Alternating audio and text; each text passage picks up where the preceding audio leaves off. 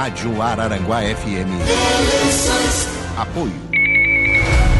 Magras, Clínica de Emagrecimento. Regional Rede de Farmácias. Carteira de Saúde Amessa. Arara Tintas. Madeireira Sasso. Jazidas Ecker. Civelto, Centro de Inspeções Veiculares. Lojas Adelino. Clube de Benefícios APV. Exa Internet. Pavimentadora Jeremias. Autoelétrica RF Araranguá. Hidromeide Soluções Hidráulicas e Acabamentos. Laboratório e Farmácia de Manipulação Tournier. Center Shopping Araranguá. Auto Prime Veículos. Agora são 10 horas e 13 minutos, dando sequência à nossa cobertura das eleições aqui na programação da Rádio Araranguá, ouvindo por aqui os candidatos que estão passando pela nossa cidade e pela nossa região para debater um pouquinho daquilo que será é, proposto no pleito eleitoral de 2022. Eu recebo aqui nos estúdios da Rádio Araranguá o candidato a deputado federal Valmir Comim. Bom dia, Comim, tudo bem? Bom dia, Lucas. Bom dia, ouvintes da Rádio Aranguá. Estúdio 95. Um prazer e uma satisfação em poder falar com você e a todos os radiovintes. Primeiramente, Comim, depois de alguns mandatos como deputado eh, estadual, eh, agora você eh, busca uma vaga na Câmara Federal, em, em, Brasília. Como é que se deu a construção desta candidatura? Bom, primeiramente, é ressaltar que foram cinco mandatos, 20 anos, né? De um aprendizado sem precedente na minha vida. Aliás, quando a gente pensa que sabe muito, sabe muito pouco, né? É, mas o, esses 20 anos me oportunizaram uma condição é, muito forte e de um, de um aprendizado. É, e eu falo aqui, é, se tem algo que a gente conseguiu trazer nesse legado, foi o relacionamento, até mesmo suprapartidário, que a gente desenvolveu né, na Assembleia Legislativa. E evidentemente que isso é, se traduz na essência em, em uma possibilidade é, de tentar buscar uma cadeira na Câmara Federal representando o nosso Partido Progressista, mesmo porque é, depois do, do projeto de Umício Freitas, saudoso, né, de saudosa memória, de Ademar Guise, também de saudosa memória, de é, Ruberval Francisco Piloto, né, hoje é, vivo e atuante, é, de Jarvis Gaidziski, que foi um visionário nesse processo, Nereu Guide, Leodegar da Cunha Tskoski, que é aqui da região, Jorge Boeira, né, que foram expoentes é, vivos, muito fortes, muito atuantes, que muitos investimentos servem para a região, no último pleito, nós ficamos órfãos nesse processo. Perdemos a cadeira na Câmara Federal e de três estaduais perdemos dois, ficando com o Zé Milton Schaefer, que vem fazendo né, um brilhante trabalho e que busca agora a sua reeleição. Diante dessa situação, é, eu falo sempre, né, num estilo bem chulo, né, porque a gente foi nascido lá na grota, né, como diz. Da, depois da cadeirada que levamos na última eleição, onde parecia ser a melhor e acabou não sendo, né? Até pela minha condição de ter sido secretário de Estado, de ter percorrido os 295 municípios de Santa Catarina, de vários projetos que foram desenvolvidos, que estão em prática hoje, fazendo diferença na vida das pessoas, achava que seria o me meu melhor momento. E, na verdade, veio a onda, né? E acabou engolindo muita gente, e o nosso nome também. Voltei à minha atividade normal. É, eu sempre digo que na vida, às vezes, você pode não concordar né, com um determinado resultado, mas você precisa respeitar. Uhum. E a uhum. decisão do povo foi nos mandar para casa naquele momento. E passado algum tempo, visualizei que não teria alguém que viesse a se manifestar com a pretensão de resgatar essa cadeira. Dessa forma, fui motivado né, a colocar o meu nome eu sou o ponteiro do relógio, sou o detalhe nesse processo, né? Mas que eu disse que sem soldado o partido não ficaria. Por essa razão, coloquei o meu nome.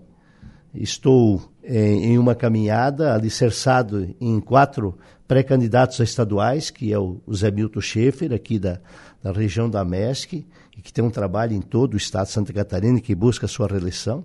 O Júlio Camis, que é vereador, é reeleito de Criciúma, é, também busca uma cadeira na Assembleia, o Fernando Crozeta, um jovem empresário de Orleans, que também busca seu espaço, e o Pepe Colasso, que bateu na trave na última eleição, né? É, que também figura aí né, como um, um, um, pretenso né, a buscar o espaço no Legislativo. Então, é, nós estamos com, com esses quatro nomes alicerçando a nossa candidatura dentro do partido.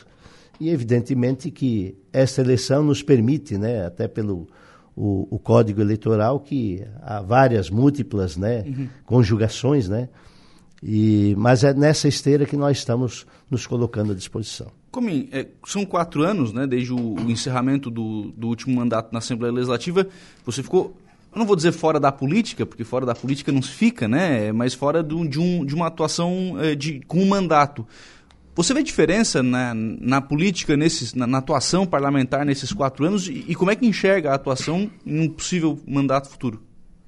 É, bem, eu, eu acho que nós vivemos um momento é, de extremos no, no, no país. Isso não, não, é bom, né? Eu, eu penso que tudo que é dias de mais, véspera de menos, a minha nona sempre, sempre falava, né? Eu sempre procurei buscar a razoabilidade do processo, de conjugar né, a, as diretrizes de, é, de forma a avançar né, no processo. E é, um, é, é uma situação até um pouco difícil da gente, de a gente é, se expressar aqui, mas eu vejo um alinhamento né, hoje do Partido Progressista né, está conjugado é, com o governo federal na linha de Jair Messias Bolsonaro. Esse alinhamento deve se estabelecer também aqui em Santa Catarina. É, o partido nas últimas duas eleições não figurou com o 11 na tela, e isso se traduz em perda de muscularidade né, do partido, diminuímos a bancada estadual e federal. Aliás, partido que não é protagonista perde musculatura, não passa a não estar incutido no subconsciente do, do eleitor. E por essa razão, o partido decidiu, há um ano e meio atrás, que nós teríamos o 11 na tela. E no sábado passado conjugamos lá a nossa convenção, onde foi cravado o 11 com o nome do senador Espiridião Amin, para exercer essa condição da disputa que vai se estabelecer agora em outubro. Realmente uma expectativa, estamos com 17 candidatos, pré-candidatos a deputado federal, 41 pré-candidatos a deputado eh, estaduais. Acho que é o momento que os partidos que têm mais raízes estruturadas é que vão acabar levando vantagem nesse processo. É, e eu digo assim, o, o, PMDB hoje eu considero um dos maiores partidos do Brasil, o progressista e o Partido dos Trabalhadores, que são os par partidos que têm raízes, né? Sem demérito aos demais, né? Que foram remanescentes, né? Que, e que criaram outras siglas, né? Que se conjugaram, né? E que estão buscando seus espaços. Mas como o progressista tem 240 diretórios constituídos no Estado, então quem decide é a base. Tem capilaridade né, no, nos 295 municípios, eu acredito, e pela candidatura que temos é, do Espiridião e a composição que está se alinhavando, eu tenho grande expectativa de nós podermos voltar é, a governar o Estado de Santa Catarina depois de 22 anos né, que estamos fora desse processo. Você trouxe a questão é, do cenário estadual, né, da, da conjuntura para a eleição majoritária, como é que estão as conversações? Espiridião é, confirmado né, na, na, na convenção no, no, último sábado, é, proximidade aí com, com o PTB do, do deputado Kennedy Nunes e, e, conversas com o PSDB, como é que estão essas conversações? Aliás, é, é, nessa esteira, se me permite, eu gostaria aqui de transmitir um, um abraço ao presidente do meu partido, né, claro. o, o, o Márcio Tubinho, é, genro do meu saudoso né, amigo de saudosa memória, o Joãozinho, que também foi vereador, o vereador Douglas, né, o vereador Dirã, o Jorginho, também o ex-prefeito Mariano e o que foi nosso candidato, é, Daniel Viriato, que são pessoas que a gente sempre né, é, interagiu.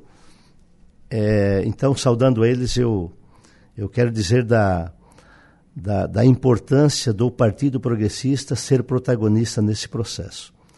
O Espiridião realmente cravou o nome. É, a princípio estavam listados né, o nome de Juarez Ponticelli e o nome de Jorge Bueira, que buscava também um espaço na majoritária, e que pelas razões né, que das suas particularidades que nós respeitamos, né, o Juarez acabou declinando naquele momento, inclusive com um discurso em favor do Espiridião, e o Bueira, né, que foi muito franco, chegou na, no diretório estadual, na executiva, é, é, pedindo a desfiliação e, e migrando né, para um outro projeto, né, e ficando então o Espiridião é, como o nosso candidato a governador. Agora, é, está se buscando um alinhamento onde provavelmente o PTB, Partido Trabalhista Brasileiro, com o deputado estadual Kennedy Nunes, que deve, deverá ser né, o encaminhamento do candidato ao Senado. E estamos em conversações com o PSDB e também com o PL, né, para tentar buscar essa conjugação. O PSDB, a gente percebe que ele está literalmente dividido, né? É, uma parte está querendo ir para o, o, governador Carlos Moisés e o outro lado tem a pretensão e as conversações para estar com o Espiridião. Né? Mas eu acredito que até o dia 5, né, à meia-noite, se não atrasar o relógio, né, é, muita água ainda vai correr por debaixo dessa ponte, mas eu espero sinceramente que a gente possa conjugar aí essa coligação com perspectiva real de vitória é, no pleito que se aproxima.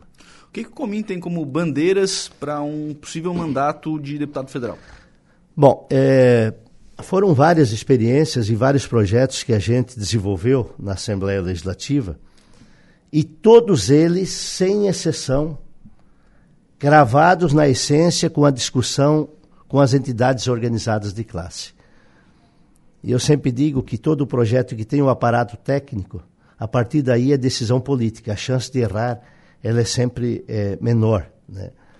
Mas eu, até pela passagem que tivemos como secretário de Estado, me permitiu conhecer um pouco mais as demandas, principalmente das causas sociais, né, em Santa Catarina. E eu trabalho como bandeiras, né? São três eh, plataformas. A primeira alicerçada à essência da educação. Eu sempre fui um defensor exímio do, do artigo exímio do artigo 170, mas penso que nós é, precisamos inverter o processo. Né? A, a criança precisa estar ali desde o seu prezinho no período integral, uhum. com todo esse acompanhamento, com todo esse aparato.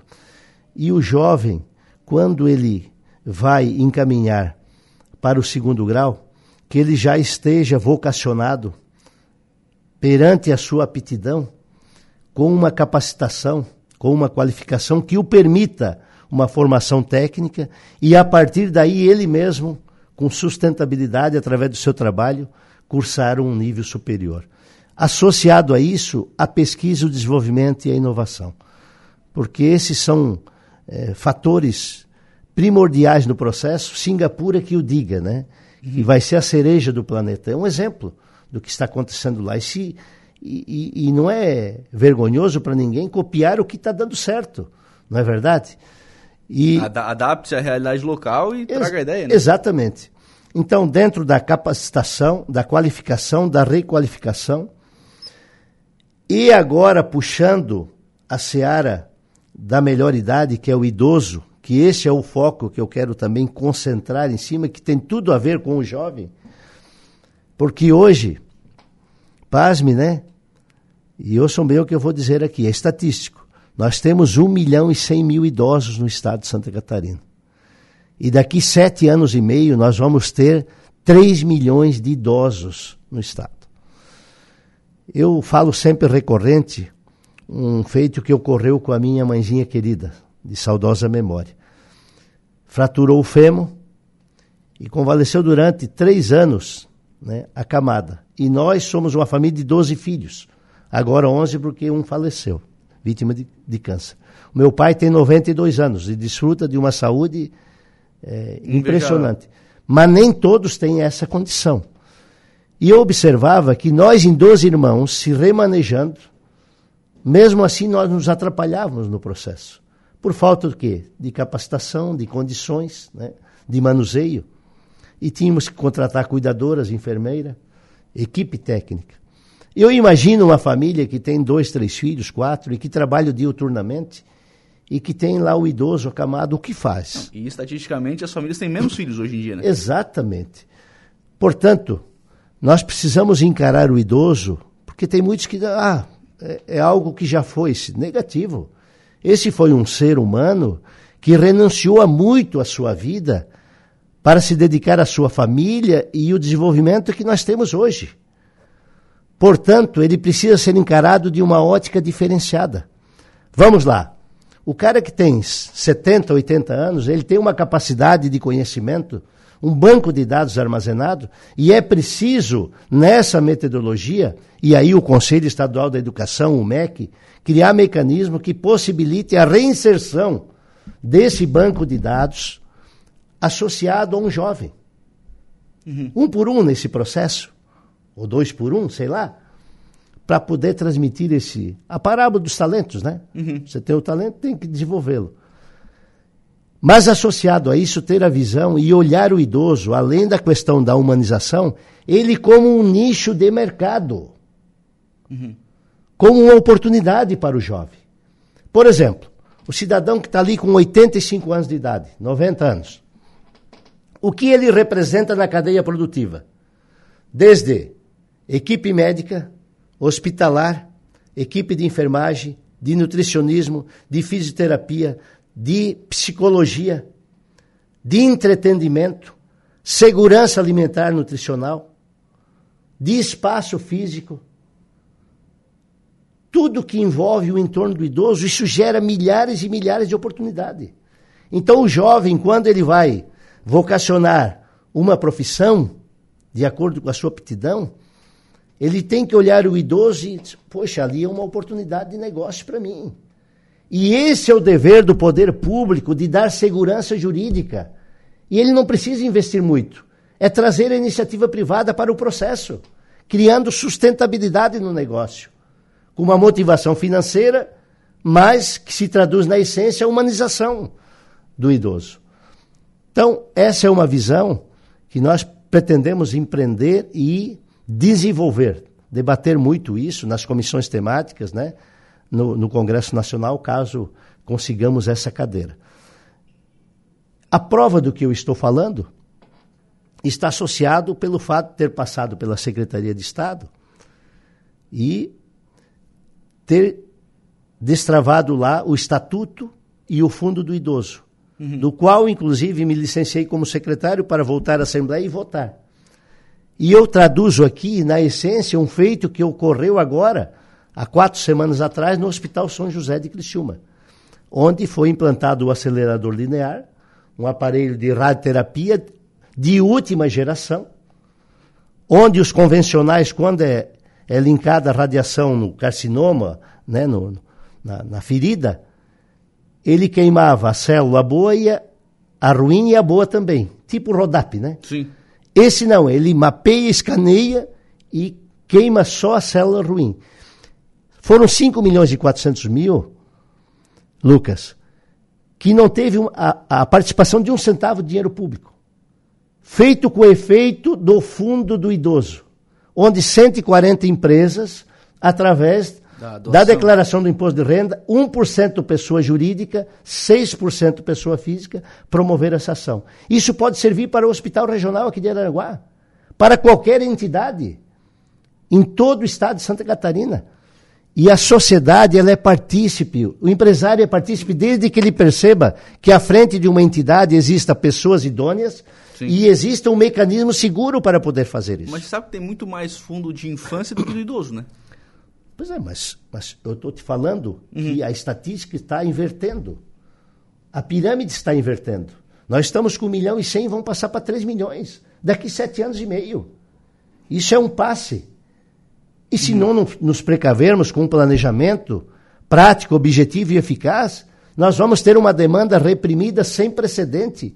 Aí, aqui não na região, mas no país, no planeta. Né? E nós precisamos estar atento para políticas públicas nesse sentido, mas sempre visando a sustentabilidade do processo.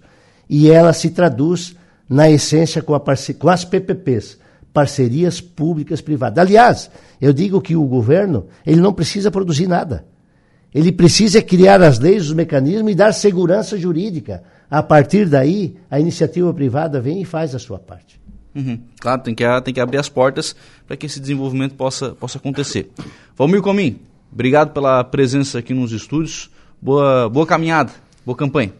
Obrigado a você, a, a, a todos os radiovintes, ao, aos espectadores aqui, né?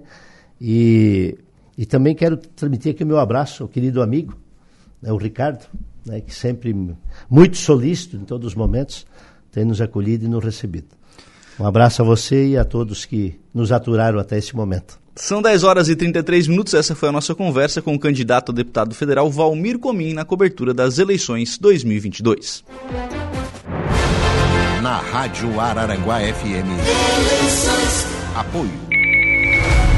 Magras, Clínica de Emagrecimento. Regional Rede de Farmácias. Carteira de Saúde Amessa. Arara Tintas. Madeireira Sasso. Jazidas Ecker. Civelto, Centro de Inspeções Veiculares. Lojas Adelino. Clube de Benefícios APV. Exa Internet. Pavimentadora Jeremias. Autoelétrica RF Araranguá. Hidromeide Soluções Hidráulicas e Acabamentos. Laboratório e Farmácia de Manipulação Tournier. Center Shopping Araranguá. Auto Prime Veículos.